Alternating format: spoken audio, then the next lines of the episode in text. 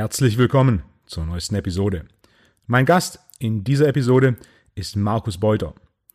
Markus ist Lehrer und Kraftsportenthusiast.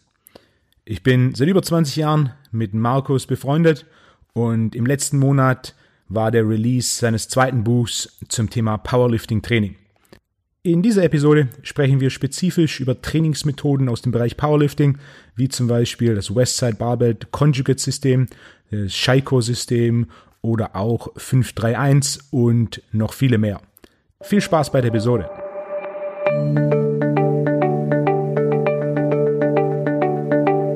Markus, willkommen zurück.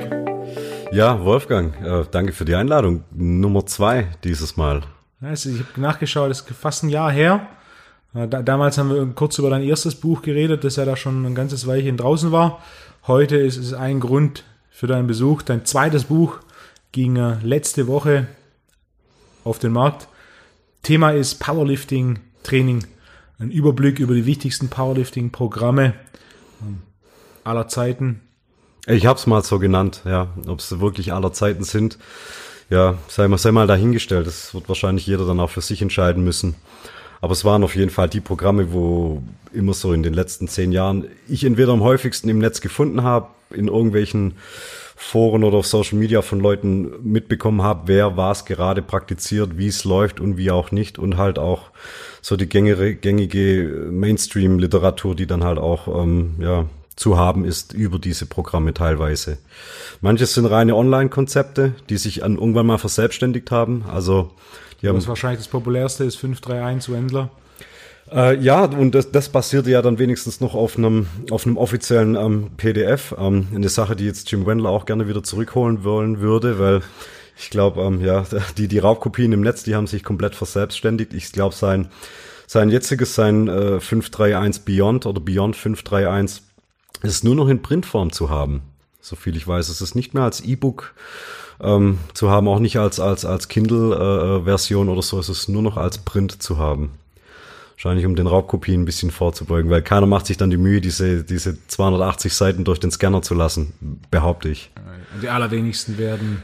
Die allerwenigsten, ja. ja. Was, was reine Internetphänomene auf jeden Fall waren, sind diese 5x5-Programme in ihren äh, vielen Variationen, wie das 5x5 äh, Madcow-System. Das hat ja auch nur mal aufgrund von einem von einem Mitglied in einem Forum, ich glaube in einem, in einem, in einem alten, nee, es war ein altes Elite äh, FTS Forum oder in einem Critical Bench Forum, ähm, auch sich nur verselbstständigt. Das war einfach nur dieser, dieser User Mad Cow, der dieses 5x5 System dann ähm, für, für Natural Bodybuilding umkonzipiert hat und daraus ist dann irgendwie aber so eine hm, Powerlifting Einsteiger-Routine geworden. Ja. Was unterscheidet Mad Cow 5x5 von einem regulären 5x5? Vom regulären unterscheidet es das, also das reguläre 5x5 stammt ja eigentlich aus dem Footballbereich. Und ähm, das Mad Cow hat dann Dinge ersetzt, also es wurden dann die ganzen, ähm, die ganzen Cleans und, und, und, und Power Clean Geschichten wurden rausgenommen und eher durch, durch Rudern ersetzt. Also halt einfach Dinge, die ein bisschen äh, ja, weniger ballistisch sind und auch natürlich auch weniger anspruchsvoll in ihrer ähm, Darreichung, also weniger anspruchsvoll zu lernen. Ähm, Power Cleans raus. Ja, und so hat man dann halt einfach dann und Overhead Press teilweise dann auch durch ein Schrägbankdrücken ersetzt, was dann auch wieder mehr einen Bodybuilding-Fokus hat, wie so ein äh, Basic Strength Aspekt, wo dann irgendwie so eine, so eine Push Press oder eine Overhead Press reingenommen wurde, gern beim klassischen 5x5. Ja. Klassische 5x5, äh, der ersten, die das popularisiert haben, war ja Reg Park, dieser südafrikanische Bodybuilder, der Vorbild war von Arnold. Er war quasi eines der ersten funktionelle Hypertrophie-Programme, was so eine Mischung war aus Hypertrophie, aber trotzdem gleichzeitig stark werden in auch das kommt vor, ja. Gesundheit. 5x5 in äh, 50er und 60er Jahren war das. Äh, recht ähm, ja, und eigentlich ist ja auch 5 mal 5 eine, eine sehr dankbare Range. Also sie, sie, sie ist niedrig genug, um noch Kraft äh, oder die, die, die Kraftaspekte noch äh, zu pushen, dass es dann halt doch irgendwie auf die, auf die, auf die neuronale Effizienz dann irgendwie sich auswirkt, gleichzeitig aber auch genug äh, Schäden verursacht, von denen man sich dann erholen kann, was dann wieder eine Hypertrophie provoziert. Eigentlich. Ich bin, ich nenne es gern 5x5, das ist das universellste Satzwiederholungsschema, weil es für die meisten Ziele und auch für die meisten Übungen funktioniert. Ja. Und sowas wie zum Beispiel 10 x 10 für Kreuzheben nur ganz, ganz schwierig funktioniert.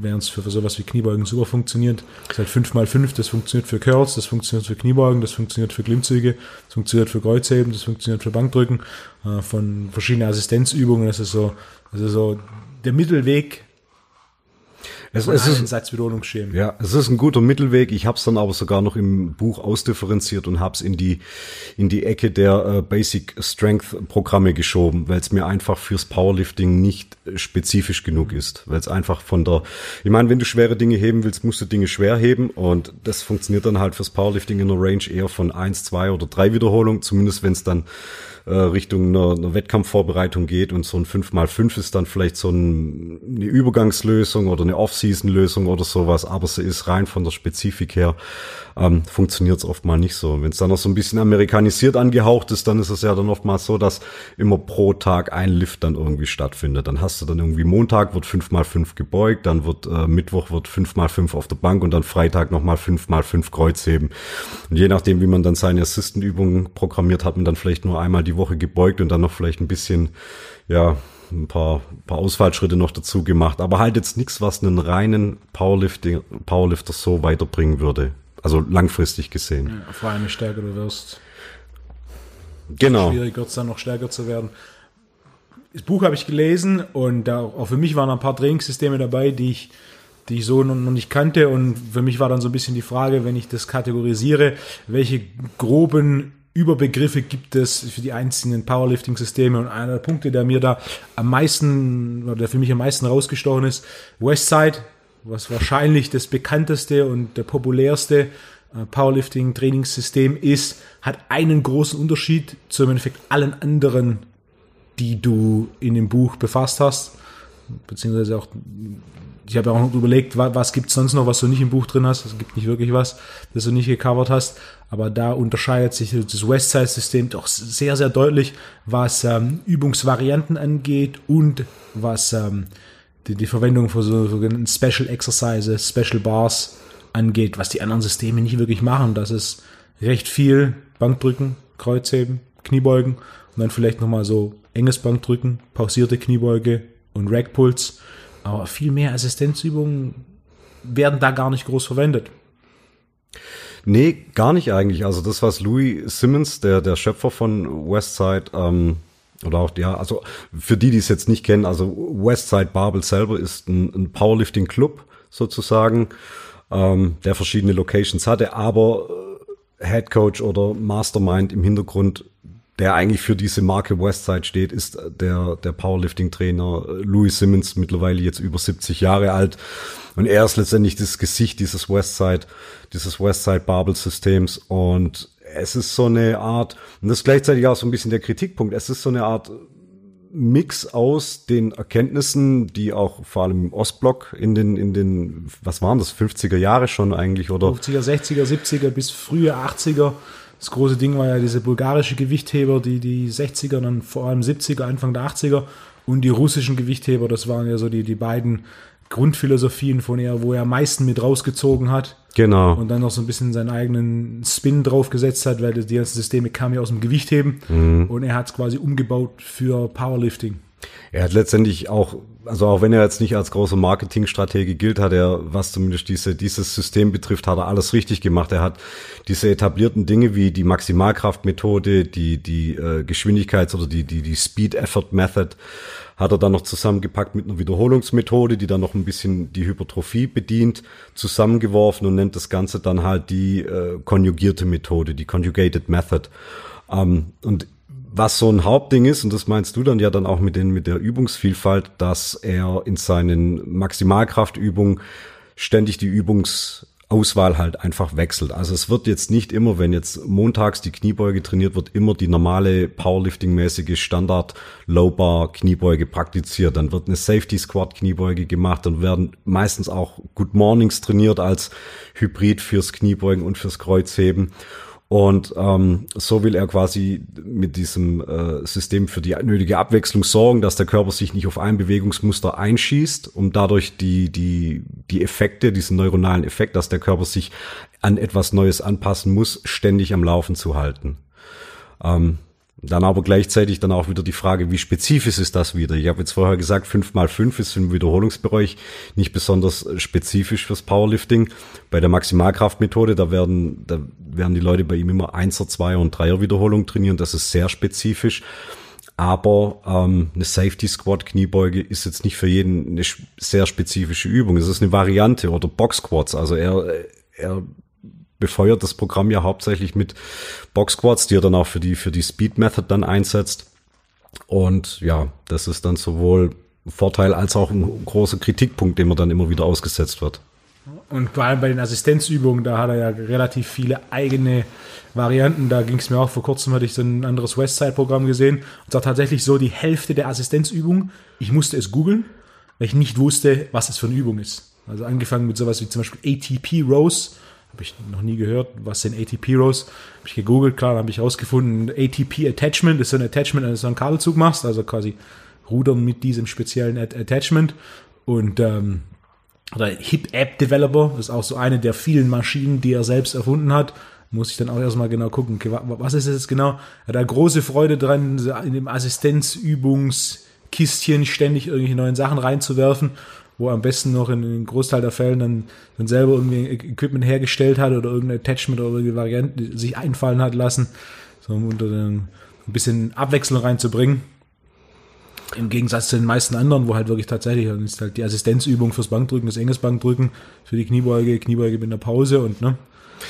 Genau, ähm, das ist ja eigentlich so ein bisschen der Reiz und der Fluch dieses Programmes. Wenn ich jetzt in einem Public Gym trainiere, wo standardmäßig halt eine Langhandel in einem, in einem Power Rack oder in einem Squat Rack äh, ist, was habe ich dann noch? Wenn es gut läuft, habe ich vielleicht noch irgendwo mal eine Trap Bar, vielleicht habe ich noch irgendwo eine Safety Squat Bar und dann war es das in der Regel. Und wenn ich dann äh, Louis äh, Variantenreichtum irgendwie nachahmen möchte, da wird's dann schon ein bisschen kritisch. Also ich, ich habe das auch, ich habe das auch vor, vor, vor, vor über neun Jahren, habe ich auch noch in einem Public Gym äh, nach Westside versucht zu trainieren und ich meine, am Ende nimmst du dann halt unglaublich viele Bänder noch mit, also dieses Prinzip des, des Accommodating Resistance mit diesem ähm, angepassten Widerstand. Also alles, was ihr kennt äh, aus Social Media oder sonst wo, wenn es um, um Bänder geht, die noch an Langhandeln äh, rangepfriemelt werden oder um Ketten das basiert letztendlich alles auf diesem System. Also alles, was man da kennt, dass man die Kraftkurve verändert, dass dann am unteren Punkt weniger Spannung ist, am oberen Punkt mehr Spannung, entweder durch Ketten oder durch Bänder herbeigeführt. Ähm, das geht auf, auf Louis letztendlich zurück. Ja, ich meine, er hat es jetzt auch nicht erfunden, er hat es adaptiert, er hat auch irgendwelche Studien und Ergebnisse ähm, in seinem äh, verrückten Kopf irgendwie zusammengebaut und hat daraus dann, ähm, ja, hat es dann Accommodating Resistance genannt. Das, das klang natürlich mega fancy und das hat dann funktioniert letztendlich auch.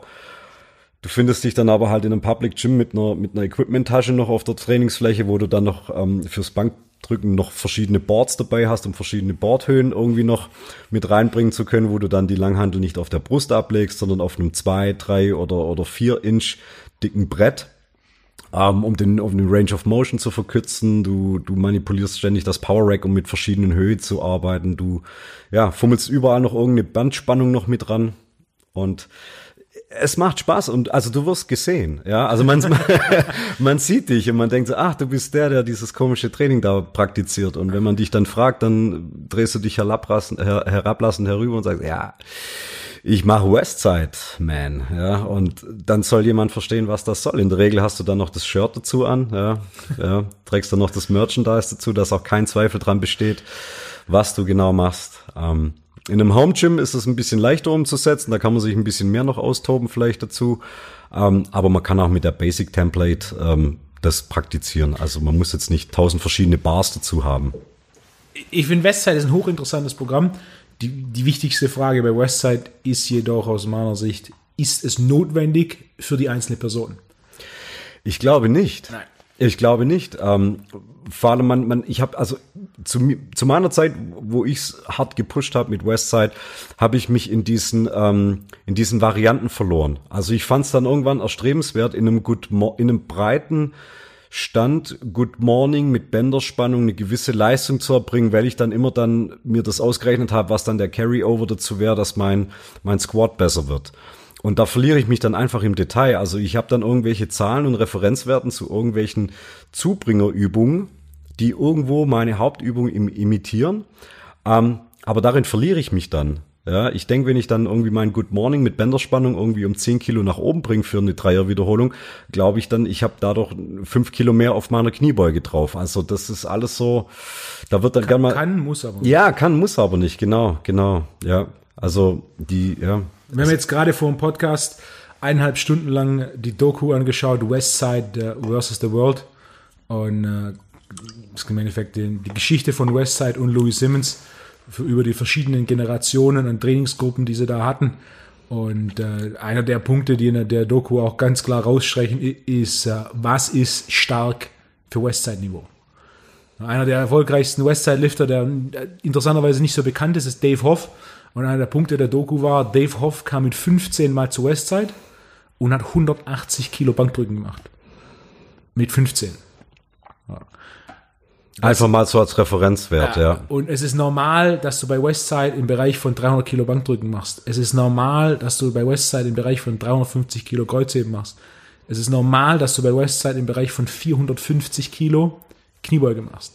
Da gibt es einige bei Westside, die im Bereich von 540 Kilo Kniebeuge machen.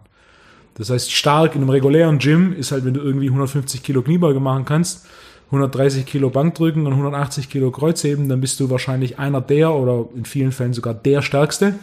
Bei, mit 130 Kilo Bankdrücken drückst du bei Westside weniger als ein 15-Jähriger. So, das ist es. Muss jetzt natürlich auch dazu sagen, dass Westside aber auch ein Dinosaurier ist, der noch so aus der großen Zeit des Equipped Powerliftings einfach stammt mit äh, Anzügen und Bankdrückshirts, ähm, und extra langen Kniebandagen, die diese Leistung noch nach oben schrauben. Das muss man einfach sagen. Das ist im Vergleich zum Raw Powerlifting, wo im Prinzip nur ähm, ein Kraft-3-Kampfgürtel zugelassen ist und ein, ein Einteileranzug aus einem normalen äh, dünnen Neoprenmaterial. Ähm, kennst, kennst du die Unterschiede der Weltrekorde zwischen Raw und Equipped?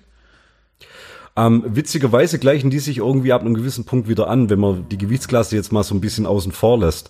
Ähm, ich habe sie jetzt erst recherchiert für mein äh, bin jetzt am Wochenende, also quasi, ja. wenn der Podcast rauskommt, ist es schon veröffentlicht, kommt mein Bank Bankdrückbuch online und da habe ich auch so einen kurzen ähm, Kapitel zum Thema Powerlifting, Bankdrücken, was ist der Unterschied? Und, ähm, bei, und einer der Punkte ist eben, dass Equipment verwendet wird bei Equip Powerlifting und dann vergleiche ich die Weltrekorde Raw Powerlifting, also Raw ist auch je, je nach Verband unterschiedlich, aber grundsätzlich ist es, das darfst du einen Gürtel anziehen, du darfst äh, Knee Wraps anziehen, Wrist Wraps anziehen und das war's. Nie Sleeves in der Nie Regel. Sleeves. Ja, genau. Also keine gewickelten Bandagen, wenn man mal von so ein paar exotischen Verbänden mal außen vor sieht, ja. Das heißt, unterschiedliche Verbände definieren Ja. Raw unterschiedlich. Ja. Wer dann equipped ist dann mit so mehr, mehrlagigen Anzügen. Und du hast beim Bankdrücken ist der größte Unterschied.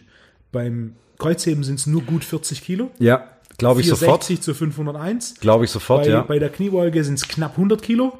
Und beim Bankdrücken ist der Unterschied zwischen Raw-Weltrekord und Equipped-Weltrekord bei knapp 150 Kilo. Weil man aus dem Bankshirt umgerechnet tatsächlich am meisten rausholen Also kann. quasi 150 Ja. Kilo drückt das Bankshirt.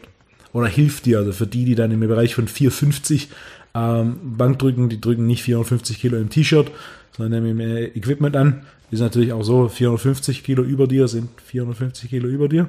Ja. Gab es auch eine Szene in, äh, in der Doku, wo einer der Trainierenden, äh, was waren es auch, knapp 400 Kilo, 900 Pfund, fallen hat lassen und quasi die Handel mit den 900 Pfund ihm ihn ausgenockt hat. Ging dann quer über die Schläfe und äh, Ja, es war noch aus einer Zeit, wo die, die Safety-Arme an der ähm, äh, Combine-Station noch nicht vorgeschrieben waren, je nach Verband. Also in der IPF sind die mittlerweile vorgeschrieben, dass da auch, wenn der wenn der Spotter mal für einen Bruchteil der Sekunde irgendwie kurz geschlafen hat oder so, dass da dann halt auf jeden Fall das nicht passieren kann, dass das dann in die Safety-Arme fällt und dir dann noch irgendwie das erspart bleibt. Ja. Hast du mitbekommen, dass mit dem Bankdrück-Weltrekordversuch vor ein paar Wochen, wo dann beim Weltrekordversuch äh, die Spotter unterschiedlich Scheiben drauf gemacht haben?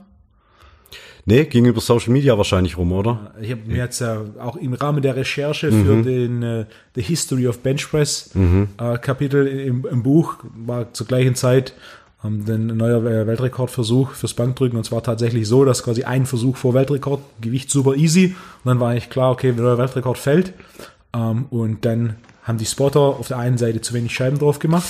Und dann hast du schon beim Ablassen gemerkt, die Handel ist leicht schräg Da stimmt was nicht. und dann war im Endeffekt der Weltrekordversuch direkt äh, lange Vorbereitung und äh, Und das holst du dann nicht mehr rein an dem Tag. das Also wer wer es selber schon mal äh, gemerkt hat und hat mal nur fünf Kilo falsch bei seiner Kniebeuge geladen, a, du merkst das sofort. Ähm, und selbst der Wiederholungsversuch danach mit egalisiertem Gewicht links und rechts, dein Körper bewegt sich falsch. Also an der Seite, wo zu viel war, wird automatisch fünf Minuten später mehr Druck gegeben und du kippst wieder in die andere Richtung. Also so, so kenne ich es dann eigentlich und dann ist das Setting für den Tag ruiniert und dann vor allem schon bei einem Weltmeisterversuch, ähm, ja, dann vorbei. Und die, ja, die Spotter kann man dann halt auch nur verfluchen, aber letztendlich ist es halt auch menschlich, ja. Ich meine, wenn dann so viele rote Platten dann auf einer Schei auf einer Stange drauf sind, ja, kannst du dich halt dann doch mal vielleicht verzählen. Dummerweise. Auch, auch ein, ein guter Punkt der Doku, wusste ich auch nicht, dass in, in dem ersten Westside Gym, das eine Garage war, ähm, 50 Kilo Scheiben links und rechts auf der Handel draufgeschweißt waren. Das heißt quasi Startgewicht war grundsätzlich 120 Kilo.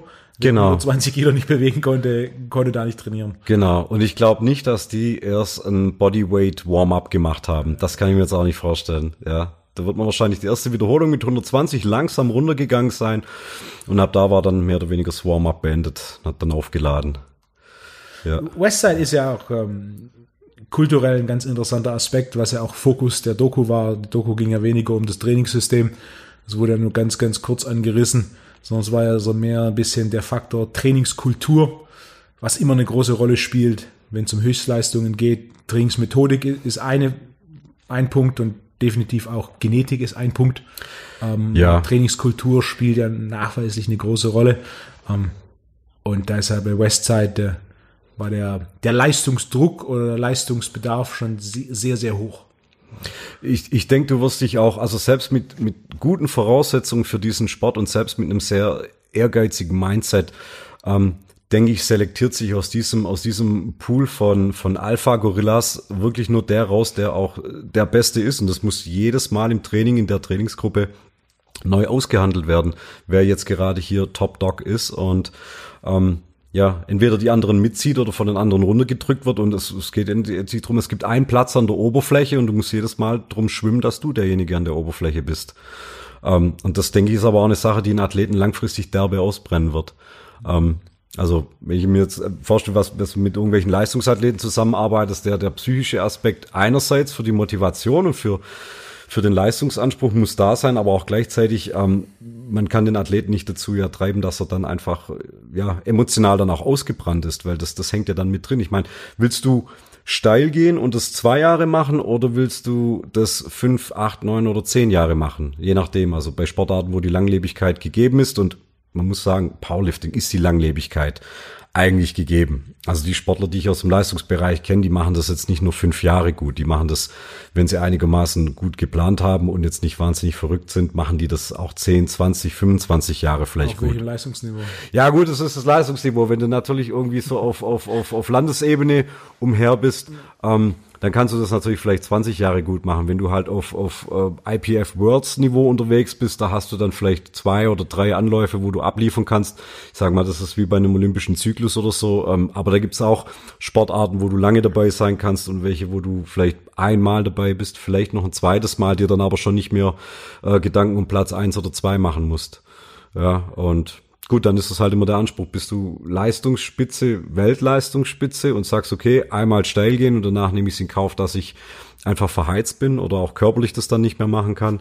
Ähm, oder willst du auf einem moderaten, guten Durchschnittsniveau sein und das dann sagen, okay, will ich aber machen von Alter 21 bis 41 oder 45, ich weiß es nicht. Ja, muss jeder für sich selber die Entscheidung treffen. Aber das merkt man auch ganz schnell, ob man in dem Sport die Möglichkeit hat, auf Europa- oder Weltmeisterniveau unterwegs zu sein oder ob man sagt, hey Mann, ich bin ein guter, ernstzunehmender Amateurathlet und möchte das dann einfach 10, 20 Jahre irgendwie machen, wenn ich von größeren Verletzungen verschont bleibe, weil das für 99 Prozent der Leute ja auch zutrifft. Dieses eine Prozent, das dann auf Europa- oder Weltniveau unterwegs sein wird, ähm, ja, also mit dem Anspruch geht meistens keiner in diesen Sport rein muss man ja auch dazu sagen, Powerlifting ist auch ein bisschen eine Auffangsportart. Das ist gerne auch für Leute, die in anderen Sportarten nicht ganz so gut waren oder mal in anderen gut waren und das vielleicht nicht mehr machen können, die landen vielleicht dann auch gern mal beim Powerlifting. Was kommt? Du hast ja vorher erzählt, dass Powerlifting aktuell schon so einen kleinen Boom erlebt. Äh, hängt mit mehreren Ursachen wahrscheinlich zusammen. Einerseits ist jetzt dieses ähm, Equipment Powerlifting, ich möchte jetzt nicht falsch verstanden werden, es ist bei weitem nicht tot. Es ist immer noch ähm, eine Sache, die, die international stark gefragt ist. Auch in der IPF ist das Equipped Powerlifting äh, mit unterstützender Ausrüstung immer noch ähm, sehr gefragt und wird auch noch nach wie vor groß praktiziert, aber es findet halt viel in den Clubs statt. Aber so dieser Average Joe-Typ, der sagt, ich möchte mal irgendwie meinen Hut beim Powerlifting in den Ring werfen, der halt im Cleverfit trainiert, der kann halt ohne Equipment Raw mit einem Gürtel und ähm, äh, Gewichtheberschuhen für diesen Sport trainieren. Und der braucht jetzt nicht noch zwei Buddies, die ihn in das Bankdrückshirt reindrücken und irgendwie noch zwei Spotter, die aufpassen, dass wenn er mit einem Kniebeugeanzug trainiert, dass er da nicht irgendwie aus Versehen umkippt oder umknickt. Ähm, das ist alltagstauglicher einfach. Und allein deswegen funktioniert's halt. Das, das, ja. Der eine oder andere Powerlifting-Begeisterte würde dir jetzt dahinter widersprechen.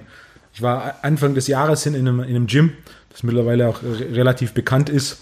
Und da habe ich dann auch so ein bisschen nach dem Training über die Trainingsfläche geschaut und da hatte ich einen, einen gesehen, komplett äh, mit Anzug, Gürtel, Mega. El Elbow, Elbow Raps, ähm, Handgelenks, Handgelenks und komplett ausgestattet und ja. dann schön mit breitem Griff hier Bankdrückwiederholung gemacht und dachte ich, oh, sieht ganz gut aus, die Technik, hat ein paar Sätze gemacht und dann habe ich wieder rüber geschaut und dann mir seinen Langhandel angeschaut, war eine blaue Scheibe links, eine blaue Scheibe rechts. Und dann dachte ich, okay, jetzt Powerlifting ist in der Popkultur angekommen. Ja, total. Blaue Scheibe ist eine 20er. Ja. Das heißt, da waren 60 Kilo auf der Bank und der war ausgerüstet, als würde er gerade mit seinen 75, 80 Kilo, die er gewogen hat, 280 drücken.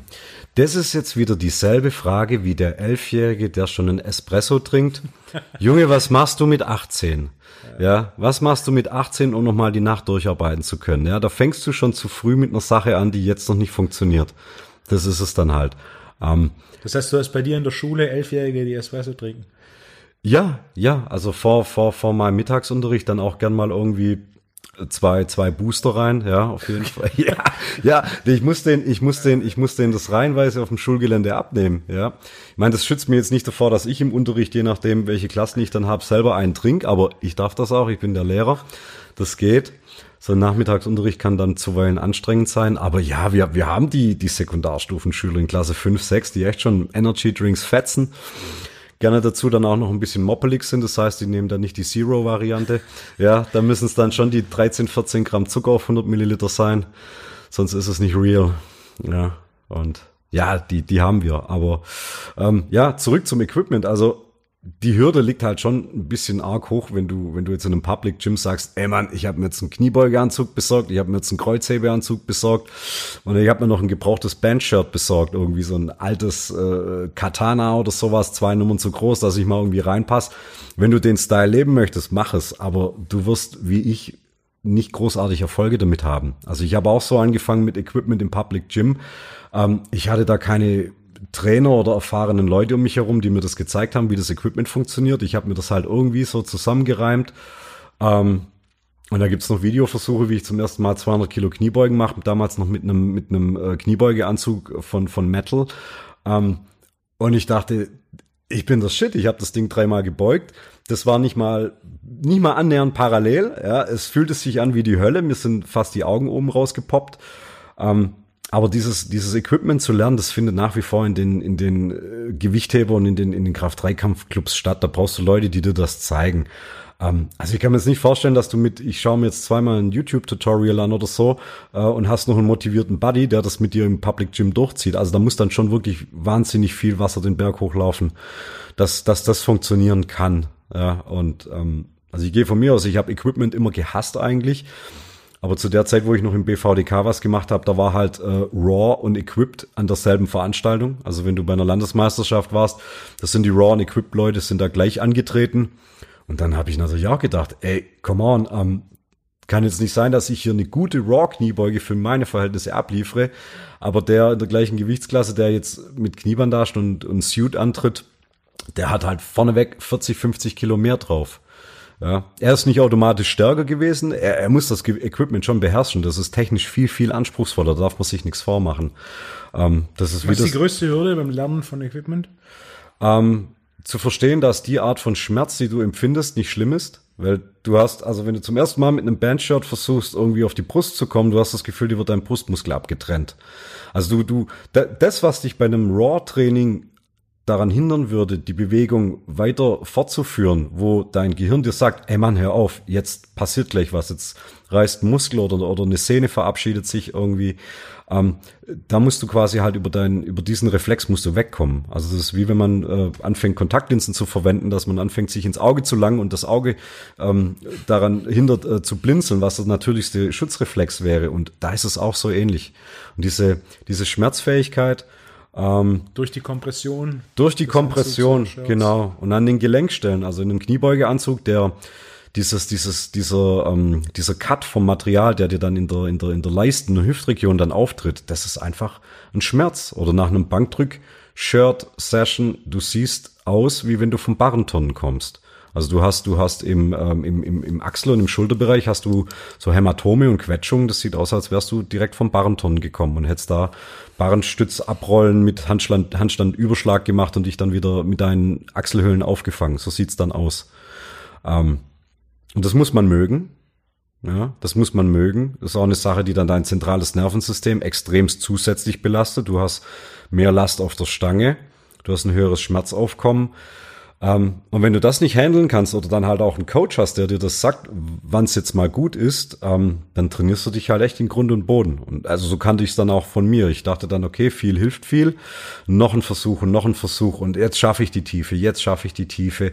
Ähm, nur dass du dann halt noch drei, vier, fünf Beugeversuche mit einer sehr hohen Last gemacht hast und am Ende vom Tag liegst du dann im Bett und kannst nicht schlafen, weil dein Nervensystem noch so jacked ist. Du, du, du hast einen Muskelzittern noch.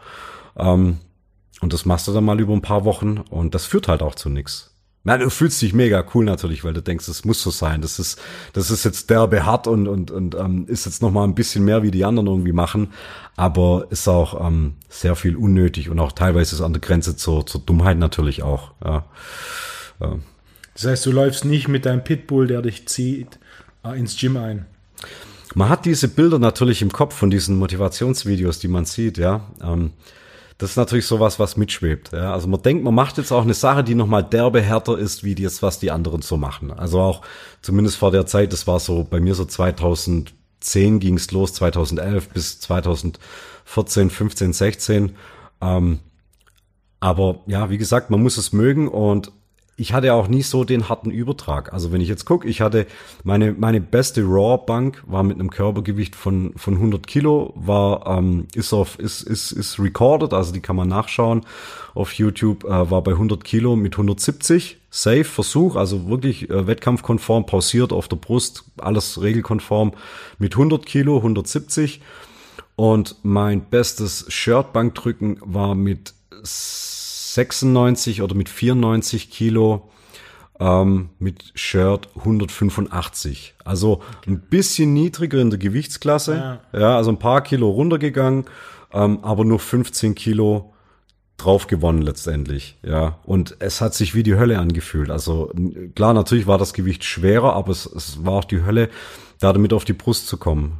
Und also es ist auch kein Bankdrücken mehr. Also es sieht aus wie Bankdrücken, aber letztendlich ist es kein Bankdrücken mehr ähm, von der von der von der Technik. Und also das das ist eigentlich nur noch eine eine Übungsabfolge, das hat viel mit deiner Latissimus-Spannung und mit deinem Trizeps zu tun, weil du musst das Gewicht irgendwie wieder in den Lockout bekommen und dein, dein Latissimus, den musst du so derbe anspannen, dass du irgendwie den Gegendruck aufbauen kannst und du kennst es, man muss das Gewicht fast schon runterziehen, wenn es nicht schwer genug ist. Da gibt es auch die, die eine oder andere Geschichte, wo dann beim Aufwärmen 180 Kilo auf der Stange und der Lifter ist nicht imstande, ja. die Stange auf die Brust abzulassen. Selbst wenn er versucht, das untere Stück herzurudern, mit 180 Kilo auf der Stange, da ist so viel Spannung in diesem Shirt, äh, dass die Stange nicht die Brust berührt. Ja, ja. Es sieht auch von der Seite, also wenn man jetzt ein, Shirtbank drücken und ein, ein Raw-Bank drücken abfilmt von der Seite direkt aus dem Profil, ähm, ist es auch ein ganz anderer Handelpfad. Also bei einem Shirt geht die Stange mehr oder weniger gerade runter und beim Hochdrücken geht sie fast in so einem Viertelkreisbogen nach hinten Richtung Kopf.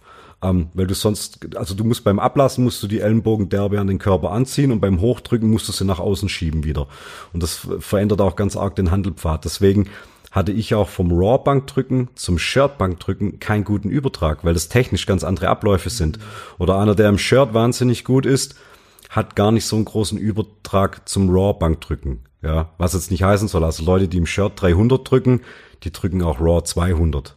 Ist zwar eine 100 Kilo Differenz, aber jetzt lauf mal rum, wie viele Leute mit 100, 105 Kilo Körpergewicht findest du, die 200 Kilo drücken einfach. Gibt's nicht so viele. Ganz wenig. Ja, also in Relation zum Shirt ist das nicht so viel, ist das 100 Kilo weniger. Aber 200 auf der Bank drücken, also alles, was über doppeltes Körpergewicht Wie ist, viel Raw. kennst du in Deutschland, die 200 Kilo in einem T-Shirt drücken können? Also wirklich Raw nur.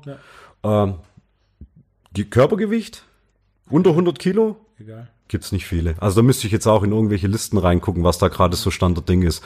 Aus dem Stand fallen mir da jetzt nicht viele ein. Ja. Ähm, die unter 100 Kilo, die 200, die 200 haben. Über 100 Kilo? Äh, da ist es dann keine so große Seltenheit mehr. Aktuell bin ich mit den Namen nicht mehr betraut, weil ich so die aktuelle Szene gar nicht mehr so derbe verfolge. Ähm, ich bleib hier und da auf ein paar YouTube-Kanälen mal hängen oder so, die ich mir so ein bisschen so zur, zur Motivation dann gerne anschaue. Aber ähm, aktuelle Wettkampflisten oder so habe ich schon lange nicht mehr im Kopf. Sind weniger. Ja. Ich kenne in Stuttgart nur einen einzigen, der über 200 Bankdrücken macht. Und das ist confirmed, das ist, das ist safe, das, ja. Ich glaube, seine Bestleistung ist 260, 270. Ah ja, das ist eine ganz, ganz andere Sergio Liga schon. Moser, Ja, Powerlifter, gut. der hier in Fellbach trainiert. Also bei einer Million Leute im größeren Ein- Einzugsgebiet ist einer, ist der eine in einer Million. Ja. Und muss man auch dazu sagen, also wenn man sich jetzt die Frage stellt, ey Mann, ist das mit dem Equipment nicht irgendwie ein bisschen affig und unnötig und so weiter und so weiter. Jetzt gehen wir mal nicht vom Average Joe aus, der Ja, mein Punkt ist immer, wenn du sprintest, der eine springt, sprintet in Joggenschuhen, der nächste sprintet in Spikes, das ist exakt das gleiche System. Du verwendest Equipment, das dafür sorgt, dass du mehr Leistung bringen Genau. kannst. Und gerade Genau. beim Sprinten, ob barfuß oder in Joggingschuhen oder in Spikes, das macht einen deutlichen Unterschied in der Leistung, die du abrufen kannst. ja, wobei ich da noch hinzufügen würde, dass die Spikes jetzt nicht groß erlernt werden müssen. Also du musst jetzt vielleicht ein, zwei, drei paar Runden, sage ich jetzt mal, äh, drehen, um die Spikes noch ein bisschen besser zu beherrschen, aber Equipment, Ein oder andere Sprinter würde da widersprechen. wahrscheinlich, ja, das ist einfach so Für leinhaft. Außenstehende, ne, Bankdrücken mit einem Shirt ist ja auch nichts anderes. Ziehst du das Shirt an und dann machst du Bankdrücken. Ist ja, ist ja Bis zu dem Zeitpunkt, wo ich dir das Shirt anziehe und dich auf die Bank lege und dann wirst du sagen, what the fuck, was ist das hier, was passiert hier gerade? Wenn ich dir jetzt als, als, als Freizeitsprinter dir deine, deine normalen Nikes wegnehme und gebe dir irgendwie ein paar Spikes, das ist ein bisschen komisch am Anfang. Du hast irgendwie nur vorne eine Sohle und irgendwie hinten gar keine so richtig. Ähm, aber das lernst du relativ schnell. Ähm, Equipment, da, da hast du nie aufgehört zu lernen. Das lernst du immer weiter zu beherrschen. Und was ich eigentlich sagen möchte ist, das macht die Wettkämpfe spannender. Also ganz ehrlich, wenn wir jetzt eine Raw-Meisterschaft nehmen, ist jetzt egal auf welchem Niveau mehr oder weniger. Letztendlich können alle Top 5 Konkurrenten aus der Gewichtsklasse sich vorher mal treffen. Jeder schreibt seine drei besten Versuche auf, die an diesem Tag in der Beuge, auf der Bank und im Kreuzheben möglich wären. Schreibt die auf den Zettel und wir schieben die alle in die Mitte. Und dann ist es eigentlich zu 99 Prozent klar, wer an diesem Tag Platz 1, 2 und 3 macht. Weil es gibt so ein paar Wettkampfmaschinen, die dann noch an dem Tag ein bisschen mehr Adrenalin abrufen können und cool bleiben und dadurch ein bisschen mehr wie eine Trainingsleistung hinbekommen. Aber letztendlich weiß jeder an diesem Tag, was möglich ist. Also wenn deine Trainingsbestleistung in der Beuge immer in der Vorbereitung bei 190 lag, ja, lass es am Wettkampf vielleicht 200 sein, wenn es richtig, richtig gut läuft und dein Peaking und so weiter, alles. Aber du wirst nicht auf einmal mit 210, 215 davonlaufen. Also da ist irgendwo mal vorbei. Bankdrücken genauso. Wenn deine Vorbereitung nie besser war wie 150 Kilo, dann wirst du nicht 175 auf einmal drücken. Woher soll das kommen? Equipment, ganz andere Sache. Da habe ich Wettkämpfe selber live gesehen. Da hat dann halt einfach der Betreuer das Bankshirt noch ein bisschen anders modifiziert, hat vorne den Ausschnitt noch ein bisschen weiter runtergezogen, die Ärmel ein bisschen anders hingerafft. Da hat er dann im dritten Versuch einfach noch mal äh, 10 Kilo mehr rausgekriegt. Also da ist einfach ein bisschen mehr Spannung im Spiel und auch ein höheres Risiko, ähm, den Lift ähm, nicht gültig zu kriegen. Ja, weil in dem Moment, wo ich dann das Shirt ein bisschen härter ziehe, dass der Widerstand noch größer wird, ist natürlich auch das Risiko, dass er nicht auf die Brust kommt, auch gegeben. Aber es wäre auch mehr Raum da, sich nach oben zu verbessern. Also es bleibt spannender auf jeden Fall. Aber 200 Kilo Raw gebeugt sind 200 Kilo Raw gebeugt. Ähm, ja, Equipment gehst du raus mit 250, machst einen zweiten Versuch mit 270 und dann im letzten könntest du vielleicht irgendwas zwischen 280 und 300 vielleicht noch hinkriegen. Ja, je nachdem. Ähm, die Bandagen noch mal ein bisschen härter wickeln, den Anzug noch ein bisschen anders hin trapieren, ist alles möglich. Ed Cohn, der wahrscheinlich größte Powerlifter aller Zeiten, hat nach einem Jahr Training 220 Kilo gebeugt. Raw. Und das mit einem relativ simplen Trainingssystem. Einfach zweimal die Woche Kniebeuge gemacht und zweimal die Woche auf den Einermax gesteigert. Und dann schreibst du sowas nieder, pustest das ins Internet, hättest es damals schon gegeben und dann hätten viele gedacht, boah, that's it, das ja. funktioniert. Nee, das hat bei Ed, Ed Cohn hat das funktioniert. Am Anfang, ja? in seinem ersten Jahr Training. Ja, ja, ja, klar, die, die Newbie-Gains, die sind natürlich immer die besten, aber da weißt du dann halt auch schon, okay, da ist vielleicht auch Raum da, um in die Weltspitze zu kommen. Ja, und das habe ich vorher gemeint mit, das merkst du relativ schnell. Ja, also die Leute, von denen man gehört hat, die haben mit 85 Kilo sind zum ersten Mal an den Langhandel rangelaufen, haben sich mehr oder weniger aufgewärmt und haben übers Doppelte vom, vom, vom Körpergewicht mal kurz gehoben. Vielleicht nicht schön, vielleicht ein bisschen krüppelig, am nächsten Tag hat was wehgetan, aber es ging. Ja, nicht viel nachgedacht und du hast halt einfach die derbsten Hebel fürs Kreuzheben. Also da sieht man es am meisten eigentlich, ob jemand wirklich gut ist. Also Kreuzheben ist, ist, ist wirklich so dermaßen von deinen, von Grundkraft. deiner Grundkraft. Grundkraft und auch deine Biomechanik, würde ich sagen. Also, also wenn ich schlechte Beuger und schlechte Bankdrücker sehe, heißt nichts, ob die nicht im Kreuzheben der Wahnsinn sind. Ja, also dein, deine Hebel, wenn du dafür ausgelegt bist, conventional Kreuzheben gut zu können, ähm, dann ist das echt schon mal die halbe Miete. Ich habe mich mal mit Rudolf Flugfelder unterhalten, der Tokio Anfang der 60er Olympia Gold gewonnen hat. Und er hat mir erzählt, er hat in der Mine gearbeitet, zwölf Stunden am Tag, sechs Tage die Woche und hat für den Olympiasieg nur dreimal die Woche trainiert. Und äh, kurz davor hat er auch erst mit Training angefangen und das allererste Mal, als er im Gym war, hat er mit irgendwo so 80 Kilo Körpergewicht 180 Kilo Kreuzheben gemacht. hingelaufen, die Handel gepackt und äh, hochgehoben. Und das glaube ich, ja. Das, das, das glaube ich sofort. Aber solche Stories höre ich nie vom Kniebeugen oder vom Bankdrücken.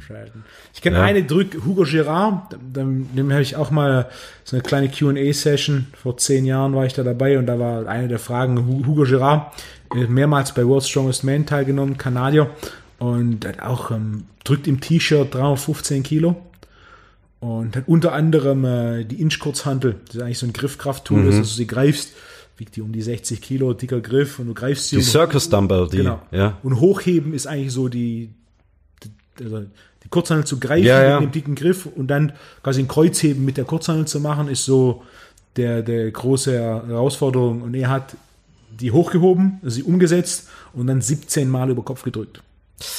Und er hat erzählt, wie er mit 17 das erste Mal im Gym war, ist auf einer Farm aufgewachsen, hat immer schön körperlich gearbeitet und hat das erste Mal, als er im Gym war, 85 Kilo Nackendrücken gemacht. Mit 17. Und das ist ja natürlich auch klar, wenn du 85 Kilo Nackendrücken hast, hat er deutlich über 100 Kilo Bankdrücken hätte machen können. Mit Sicherheit. Und wenn du ja. anfängst und noch nie trainiert hast und irgendwie 140 Kilo Bank drückst, ist natürlich der Sprung von 140 Kilo zu 315 ein anderer, als wenn du anfängst und irgendwie fünf Wiederholungen mit 40 Kilo machst und dann war vorbei. Ja, ja, ja. ja. Ähm, also äh, was mich dann halt am Ende dann doch beim Powerlifting immer so fasziniert, obwohl das ja eigentlich, ähm, soll mir jetzt bitte keiner übel nehmen, aber am Ende ist es ein ziemlich stumpfer Kraftsport.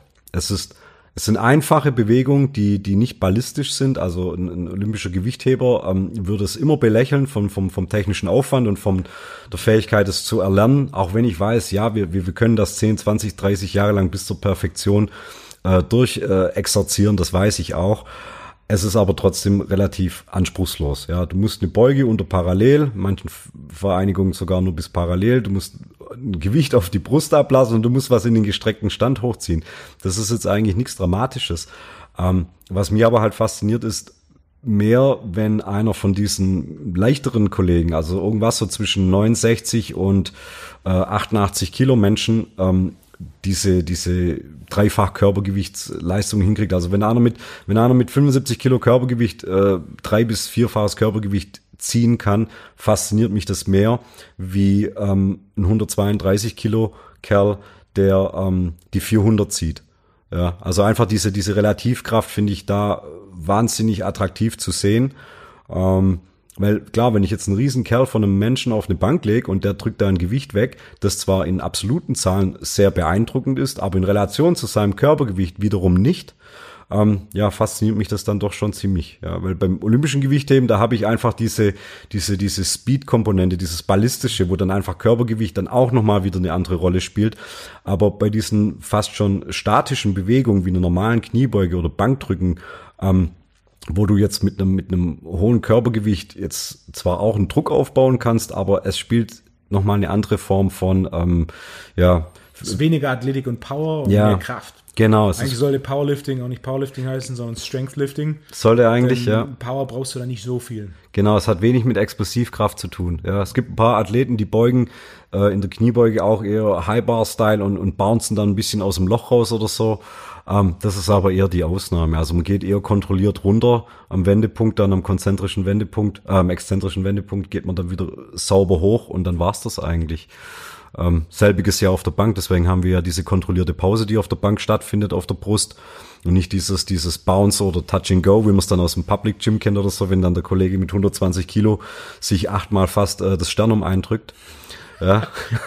Wer kennt's nicht? Ab ja. der Hälfte der, der Exzentrischen einfach fallen lassen. Einfach, einfach fallen lassen, genau. Vorher gut Luft holen und dann einfach gucken, dass der Brustkorb hält. Ja, genau, genau.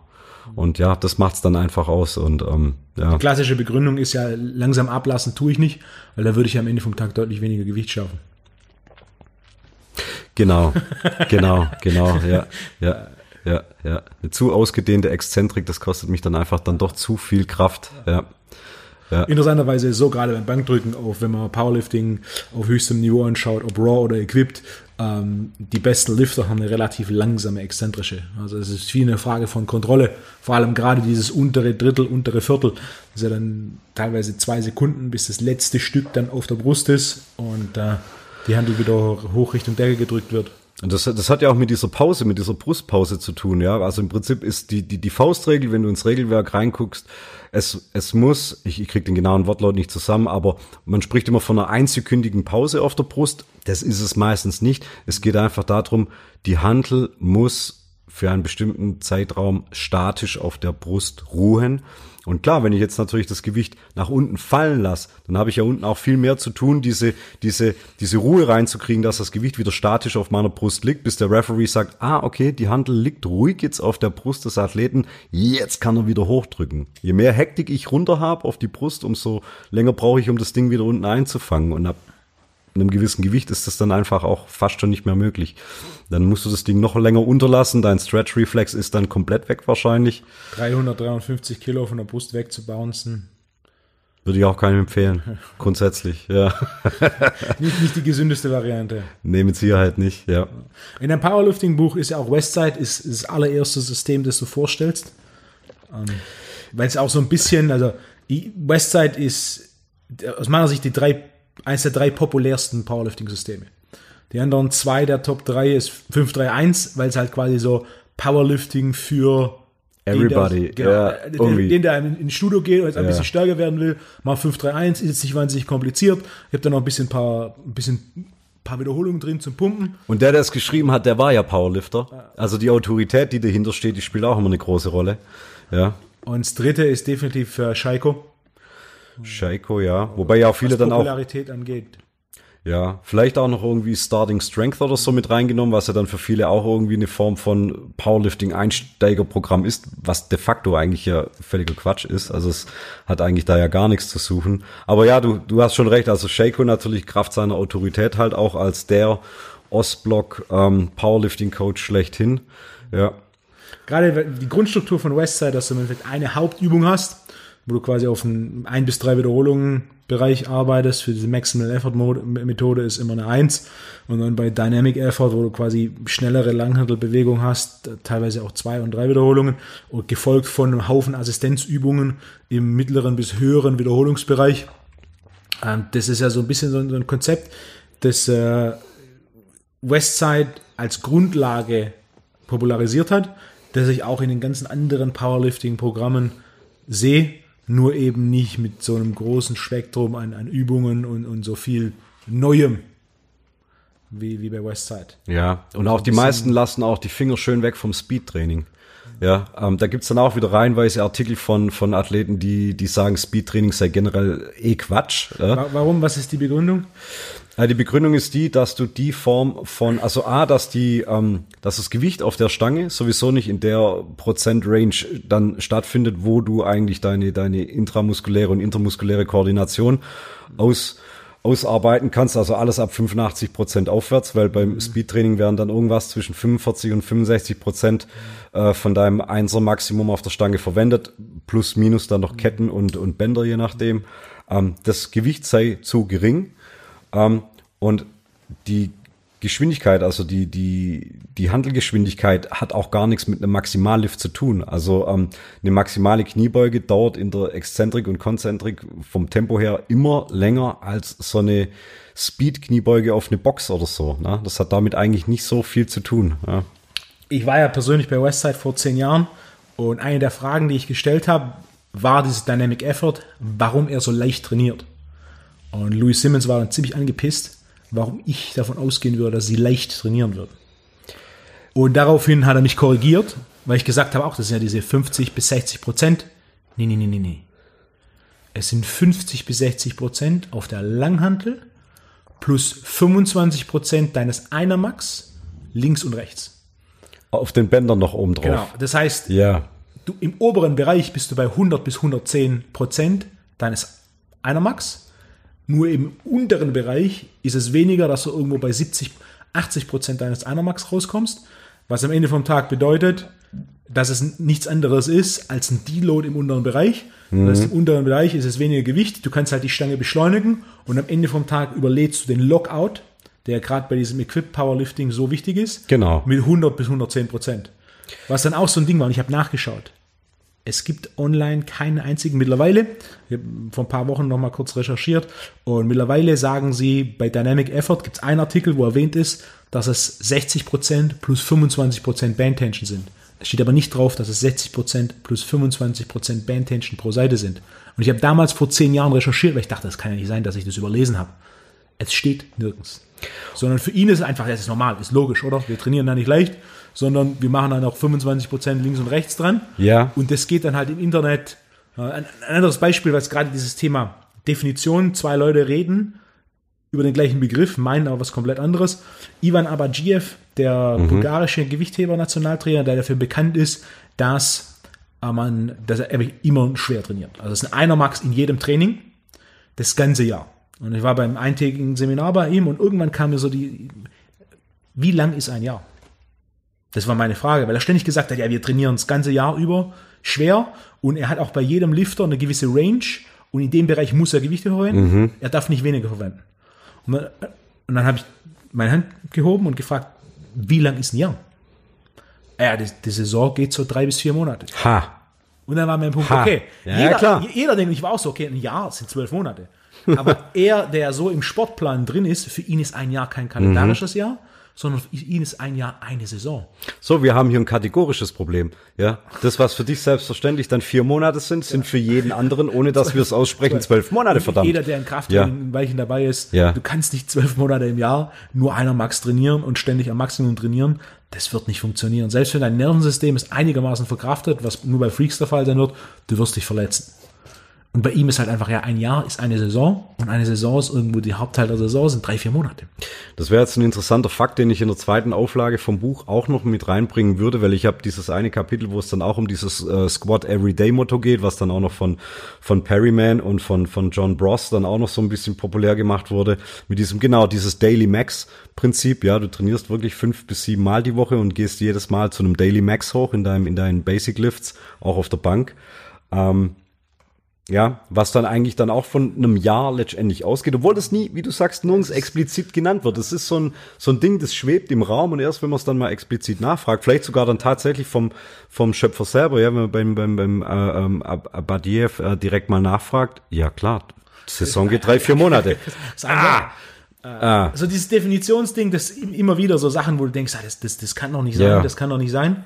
Ja. Und, äh, und dann auf einmal ist es ja, ja hier aber auch bei Dynamic Effort, es ist keine leichte Langhandel. Wenn du 200 Kilo auf der Bank ja, drückst, ja. machst du da nicht Wiederholungen mit 100 Kilo. Sondern 100 Kilo wiegt die Langhandel und dann hast du links und rechts nochmal 50 Kilo Band Tension. Das heißt, unten sind wahrscheinlich 10, 15 Kilo pro Seite und dann oben hast du 25 Kilo pro Seite. Genau. Also ich habe hört sich das schon wieder anders an. Es, es, ist, es ist total interessant, weil ich habe mich, ähm, also bei der Aufarbeitung von, von Westside habe ich mich ja in erster Linie auf das Standardwerk gestützt, ähm, was zu der Zeit Also selber ge- veröffentlicht hat. Genau, was, was selber mit dem Westside Book of Meth Methods ähm, ähm, äh, äh, gängig war, was dann im deutschsprachigen Raum von, von, von äh, Hermann Korte nochmal übersetzt wurde. Und es taucht so nirgends auf. Es wird immer von dieser ähm, Handellast selber geredet und dann noch hier äh, Bandspannung noch im Bereich von uns sowieso. Aber man hat nie von einer absoluten, von einem absoluten Wert geredet. Man hat immer nur das, das theoretische Konzept war, du beschleunigst die Handel dann durch dieses äh, Prinzip des Accommodating Resistance mit diesem, mit diesem Bänder noch so schnell, dass du quasi die Kraft dabei aufwendest, als wäre dein Maximalgewicht auf der Stange. Ja, also man kennt es. Also ich kann, ich kann 70 Kilo auf die Bank auflegen und kann die mit so wenig Aufwand wie möglich einmal drücken. Das geht. Ich kann aber auch 70 Kilo mit so viel Anspannung, mit so viel Power drücken, dass ich mich anstrenge, als würden 120 Kilo drauf liegen. Und das war so dieses theoretische Konstrukt. Compensatory Acceleration. Genau, genau. Der Körper wird drauf geprimed, diese, diese, diese, diese, diese, diese, diese Power, diese, diese Rate of Force aufzuwenden. Ähm, und dass dir natürlich auch die Handel nicht wegfliegt, machen natürlich ja diese Bänder auch nochmal zusätzlich Sinn, weil wenn mein Max bei 180 auf der Bank liegt und ich habe dann irgendwie nur äh, 70 Kilo auf der Stange und baller die maximal nach oben, die fliegt mir ja fast weg. Genau, die muss ich ja festhalten. Ähm, Vorteil ist, also den, den praktischen Vorteil, den ich darauf auf jeden Fall mitgenommen habe, war zu der Zeit, ähm, du gehst jedes Mal wieder durch dein Setup. Also du hast diesen Wiederholungseffekt, wenn du am, am Speed, am Speed Effort Day für, für, für die Kniebeuge machst du zwar Box Squats, okay, die sind nicht besonders spezifisch, ähm, aber du gehst jedes Mal von diesen acht bis zehn Sätzen, gehst du jedes Mal wieder frisch unter die Langhantel, du platzierst sie wieder auf derselben Stelle auf deinem Rücken, du hast das, das denselben ähm, ähm, Step-Out wieder aus dem Rack mit der Handel raus und das sind dann auch wieder Dinge, die sich dann einschleifen. Also dein Setup, wie legst du dich auf die Bank, wie greifst du die Handel, wie hebst du die Handel raus, das sind Dinge, die sich dadurch immer wiederholen und dann auch wieder eine Form von Regelmäßigkeit und Spezifität wieder mit sich bringen. Und das ist wieder ein Vorteil. Das, das ist so schlecht auch nicht. Ja, aber ja, kommt jetzt halt drauf an, für wen taugt was, welchen Teil musst du so modifizieren, dass es dann wieder vom gesamten her Sinn gibt. Was mit Sicherheit nie falsch ist, ist ähm, Assistenzübungen in einer, in einer Range auszuführen, die dann doch noch die Hypertrophie mit, mit, mit, mit belasten. Weil, ähm, ja, wenn ich dann noch irgendwie Rudern und Curls und ähm, irgendwie Überkopfdrücken mache oder so, dann mache ich das nicht mit drei Wiederholungen. Ja. Kann man machen, ja. Wenn man mal zu einer Strict Curl Meisterschaft möchte oder so, ja. Kann man Masse aufbauen. Ja. Was ja. auch einer der interessanten Punkte war, einer der, der Protagonisten der, der Doku war AJ Roberts, Ja. der dann äh, der 1200 Pfund Squat gemacht hat, was so sein großes Ziel war, was äh, 540 Kilo. Und äh, der da zu der Zeit gut 140 Kilo gewogen hat. Und da wirklich dann so, also ich meine, der war einfach zu schwer. Das war dann mit Training, mit Alltag, mit Schlafen. Seine Gesundheit war ihm dann sehr wichtig, ja. Er hat gesagt, er möchte dann danach irgendwie noch ein gesundes Leben führen können, ja. Und dann war Louis Einsatz äh, so, also ich denke, du hast jetzt 1200 Pfund gesquattet, du schaffst 1300 Pfund, wenn du nochmal 15 Kilo zunimmst. Um dann einfach nur über 150 Kilo zu wiegen. Ja, bei einem Mann, der, ich würde sagen, der ist gefühlt 1,80 Meter ungefähr. Ja, also, ähm, also er hat jetzt nicht die Ausmaße von einem, von einem äh, äh, Tor oder so, ja, mit zwei Meter, ja, und das stimmt. Thors Kreuzheben-Weltrekord. Wir haben vorher, vorher kurz drüber gesprochen. 501 Kilo. Ich habe es live angeschaut und da waren über 400.000 Menschen beim YouTube-Livestream für die drei Sekunden neuen Weltrekord. Hey Mann, und wer hätte das vor über fünf Jahren gedacht, dass sowas mal populär wird? Ja, das anzuschauen. Natürlich sein, sein, sein, sein Fame aus, aus, aus Game of Thrones mitgenommen. Ne? Da hat es dann auch nochmal jeden und seine Mutter interessiert, zu sagen, ah, das ist doch der Berg aus Game of Thrones, den habe ich auch gesehen. Ja gut, das gucke ich mir auch nochmal an. Ähm, ich habe Wolfgang nämlich vorher gefragt, ähm, gilt das, was er gemacht hat? ja, das ist, ja, ist eine blöde Frage. Natürlich gilt es. Es waren, es waren, es waren ähm, wettkampfkonforme Bedingungen. Es waren kalibrierte Scheiben, es war ein offizieller äh, Judge und alles da. Das stellt kein Mensch in Frage. Ich habe nur gesagt, gilt es, weil es kein Wettkampfsetting war. Weil die Referenz war ja dann immer noch Eddie Hall mit seinen 500 Kilo im Rahmen von einem äh, zweitägigen äh, Wettkampf damals. Ähm, war das ein Teil, den er da mit abgeliefert hat. Und das Setting von Thor ist halt natürlich, 501 Kilo ist ein Kilo mehr, safe, natürlich, die Zahl belegt es. Ähm, aber es ist für mich gefühlt, und das ist jetzt echt nur meine persönliche Meinung, es ist für mich gefühlt einfach nur, nur ein Gym-PR. Ja, es ist. Wenn das, wenn das laut wird, dann lädt er beim nächsten Mal, weil den Weltrekord wieder bricht, was bald passieren wird. Da war ja noch Luft bei den 501. 501 ja. waren weit entfernt. Ja. Das nächste Mal macht er 502. Und, und man kann jedes Mal wieder Einschaltquote generieren. Ja, ja, klar, klar. Beim nächsten Mal lädt er einfach so zehn andere Isländer ein, die dann auch alle mitheben. Und dann hast du tatsächlich eine ja. Icelandic Nationals wird's dann. Ja, ich, ich, ich meine, mir sind die Rahmenbedingungen natürlich auch durch, durch die Corona-Situation, ist mir schon klar, worum es natürlich ging. Also er hatte da, er hatte da eine Prep gemacht und auf einmal hatten wir den Lockdown und dann ähm, stand es außer Frage, das irgendwie in Form von einem, von einem Contest zu machen. Logisch, klar, das, das, das weiß ich alles. Mir geht's einfach nur darum, ist. Es ist kein richtiger Wettkampf. Es ist kein Wettkampfbedingungen sind, es war nicht. Ja. Da Ja. waren nicht andere Leute da. Genau. Und ähm, Wolfgang sagt dann, ähm, es gibt, es gibt Leute, die haben halt einfach, die sind dieser Wettkampftyp, die holen am Wettkampf immer noch ein paar Prozent mehr raus, als sie jemals im Training abliefern würden. Im Wettkampf hätte er 501,1 Kilo gemacht. Ja, vielleicht. Wobei dieses am Wettkampf mehr rausholen als im Training, äh, würde ich dann vielleicht bei den Sportarten sehen, wo du direkt gegen Teilnehmerfeld antrittst. Also wenn du jetzt halt, Ich denke, also die taktische Komponente, es- gibt die, die leben von der Bühne. Ohne Bühne Ja, möglich. Ja, ja, gibt's die natürlich gibt's auch die mit der Bühne und Zuschauern, dann, oh, dann fängt alles an zu zittern und es ist so, oh, oh, alle gucken und, äh. Aber wenn du, ich denke, na, Thor ist ja schon mehr. Ja, ja, schon, Strongman, schon. also Der, der Sh- Showman. Er kommt da damit auf jeden Fall klar. Also er ist kein introvertierter Typ oder so. Ähm, natürlich nicht. Ähm, und man braucht natürlich ja auch eine gewisse Coolness, um das dann irgendwie abzuliefern. Ähm, aber für mich ist es einfach das, dass ich denke, an einem Wettkampf gibst du nicht die Bedingungen vor. Der Wettkampf gibt dir die Bedingungen vor. Du kannst nicht sagen, ey, warte mal, jetzt, nee, warte, ich brauche jetzt noch mal eine Minute. Ich will jetzt noch mal meinen Motivationssong genau auf die Stelle haben. Ah, nee, ich muss doch noch mal Pipi machen. Äh, nee, das, das, das, ah, der Scheinwerfer blendet mich. Seid mal alle ruhig oder, oder feuert mich mal alle an. Das hast du auf dem Wettkampf nicht. Also mich hat, mich hat der Wettkampf selber immer auf, auf, auf einer, auf einer, auf einer, auf einer Kraft-3-Kampfbühne immer ziemlich nicht eingeschüchtert, aber also es brauchte A, einige Wettkämpfe, um cool zu werden. Weil das Setting ist auch ein ganz anderes. Oh, dein Name wird aufgerufen. Du hast jetzt noch 60 Sekunden für deinen Squat. Die Zeit läuft runter. Du musst jetzt hochgehen. Ja, scheiße, irgendwie hier mein, mein, mein Suit sitzt nicht richtig. Ah, ich, ich brauche mal doch noch ein bisschen mehr Magnesium. Irgendwie, ich krieg gerade nicht richtig Luft. Kann ich noch mal eine Minute? Nein, Mann, kannst du nicht. Du gehst jetzt hoch und lieferst ab. Und wenn die Zeit runtergelaufen ist, dann bist du halt raus. Dann ist das ungültig. Und so sehe ich es dann halt gerade jetzt. Ich, ich nehme es jetzt wirklich explizit auf den, auf den ähm, ähm, Kraftsport, explizit auf, auf eine Kreuzhebesituation ähm, und jetzt nicht irgendwie auf einen 100-Meter-Sprint. Da ist es, finde ich, einfach so. Da heißt es so, jetzt und nicht erst in fünf Minuten, nicht erst in zehn Minuten, nein, nicht nochmal ein Warm-Up-Set, nicht nochmal ein Gatorade trinken oder so, sich nicht nochmal mit dem Trainer besprechen. Geh jetzt und mach das. Ja. Und so ist es halt für mich ein Gym-PR. Also man, man kennt es. Man hat den guten Tag im Training, wo dann halt mal fünf Kilo mehr drin sind, wie das ist, was jetzt der Trainingsplan vorgeben würde, weil es halt gerade einfach läuft. Ja, ich krieg mich jetzt gerade irgendwie hingepusht äh, in einer Situation, die kann morgen schon wieder anders aussehen. Und Wettkampf ist einfach ein Setting, das hast du nicht in der Hand. Da ist einfach noch ein bisschen viel drumrum. Du bist halt ein Protagonist in diesem Game. Und das ist halt auch ein bisschen eine Psychosache. Das, das, das findet auch in deinem Kopf statt.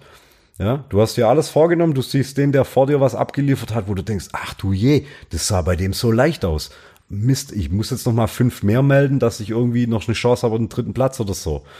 Ja, gut, bei einem Weltrekordsversuch ist vielleicht auch noch mal ein bisschen anderes Setting. Da weiß man, da gibt's jetzt diesen einen Versuch, auf den arbeitet der jetzt hin und dann liefert der das ab. Da haben jetzt nicht noch zehn vorgehoben und gleich noch zehn danach. Das ist dann schon ein bisschen zugeschnitzt. Ähm, aber ja, ich meine, es war sein Gym, es war in seiner Umgebung, es war bei ihm zu Hause, er musste nicht rumreißen, er hatte, er hatte keine, wenn es internationale Wettkämpfe sind, er hatte keine Jetlag-Situation, er hatte, er hatte sein Essen, er hatte seinen Schlaf, er ist von zu Hause aus dem Bett rausgefallen, ist rübergefahren und dann war der da. Ne? Also er musste jetzt nicht nach Südafrika reisen, schon mit vier Tagen Hotel, einem komischen Gym, das er nicht kennt, in einer komischen Umgebung, mit der er nicht vertraut ist, ein Essen, das er nicht kennt und so weiter und so weiter. Also letztendlich die Dinge, die so die letzten ein, zwei Prozent vielleicht noch ausmachen könnten, dass du ablieferst. Ja, einen großen Heimvorteil. Extrem, extrem, ja. Ähm, Und deswegen denke ich, also das wird wahrscheinlich eh eine Ausnahmesituation geblieben, äh, gewesen sein, auf lange Sicht auch, weil ja, diese Lockdown-Situation wird man jetzt hoffentlich nicht äh, auf regelmäßiger Basis haben. Ähm, es war gut, dass das mal so gemacht wurde, wie du sagst, wenn das so viel Aufmerksamkeit generiert, kann es dir und mir ja nur recht sein, was den Kraftsport betrifft. Also in dem Moment, wo ich dann mit random Leuten über das Kreuzheben von, von, von Thor reden kann, ähm, den man aus Game of Thrones kennt und dann die Leute wissen, ah, jetzt weiß der auch, was Kreuzheben ist. Wer hätte jetzt vor fünf Jahren gar nicht gewusst. Hä, hey, was meinst du? Ist nicht gut für den Rücken. Ja, Kreuzheben, ja, ja, habe ich gehört, ist auch nicht gut für den Rücken und so. Genau. Aber dann auf einmal wissen Leute, was ist Kreuzheben? Ja, das, was Tor gemacht hat. Ah, das ist Kreuzheben. Super. Da ist uns ja allen dann schon mal damit geholfen. Gewicht eingehoben. Er hat was vom Boden in den Stand hochgezogen oder so. Ja, das hat man gesehen. Gut. Ja, ja. Klar ist der Popularität Kraftsport gerade Kreuzheben oder so, das ja, mein Gott, wen interessiert Kreuzheben am Ende vom Tag? Ja, es ist nicht mal olympisch. Ähm, ja, und jetzt hat es dadurch so eine riesen Aufmerksamkeit gezogen, finde ich letztendlich gut. Aber Kraftsport, du weißt, es ist auch eine ganz nerdige Angelegenheit. ja, also ich habe ja auch immer das Bedürfnis, wenn ich von der Kraftleistung höre, möchte ich wissen, äh, wie schwer war der Athlet? War das jetzt Raw? War das mit Equipment? War das jetzt der Verband? Äh, war das, das und das? Um eine Relation zu haben. Ja, ähm, ja, da ist halt einfach so viel, viele extra Zahlen drumherum manchmal noch ganz, ganz interessant zu wissen. Ja, komischerweise fragt jetzt bei Tor auch keiner, wie schwer ist denn der? Plus minus 200 Kilo. ja, plus minus 200 Kilo. Ja. Und er durfte Schlaufen verwenden. Also so. Das natürlich auch so. so ist. Genau. Equipped hin und her, aber Schlaufen beim Kreuzheben machen dann doch einen kleinen Unterschied. Genau, genau, genau. Und ich höre dann auch schon die, die Version von mir von vor zehn Jahren. Äh, äh, rückblickend würde jetzt sagen, ja, natürlich kann ich nicht so viel heben wie der, aber ich darf ja auch keine Zughilfen verwenden. Ja, da wird es dann schon wieder losgehen. Man, man, man versucht dann irgendwie, wenn so, ja, warte mal, machst, machst du das nicht auch? Kreuzheben? Ist das nicht auch bei deinem Kraft-3-Kampf drin? Wie, wie gut bist denn du da? Ja, bester Versuch 245. Oh, das ist ja gerade mal halb so viel. ähm, ja, äh, ich bin auch nur halb so schwer wie Thor und ich kann auch keine Zughilfen verwenden. ja, also. also in Relation zum Körpergewicht muss ja dann quasi, bis was Relativkraft angeht, genauso stark wie Thor. Interessiert aber auch wieder keinen, ja. das ist wieder der andere Fall von, von diesem Zahlen. Fall, dass du irgendwann mal Instagram hast, kannst du dann bei Instagram in dein Profil reinschreiben, aus Sicht der Relativkraft genauso stark wie Thor. Und die Frage ist dann wieder, wie cool ist das? Ja, Lehrer, ja. Autor, Familienvater und aus Sicht der Relativ Relativkraft genauso stark wie Thor. Ja, ja, ja. Und ich, ich bin sogar seit letzter Woche bei Instagram. Genau, genau. Ja, ich denke ja. schon drüber nach, ob das jetzt ein guter Schachzug wäre oder nicht. Ja. Alright. Markus, ich würde sagen, das war's für den ersten Teil. Gerne.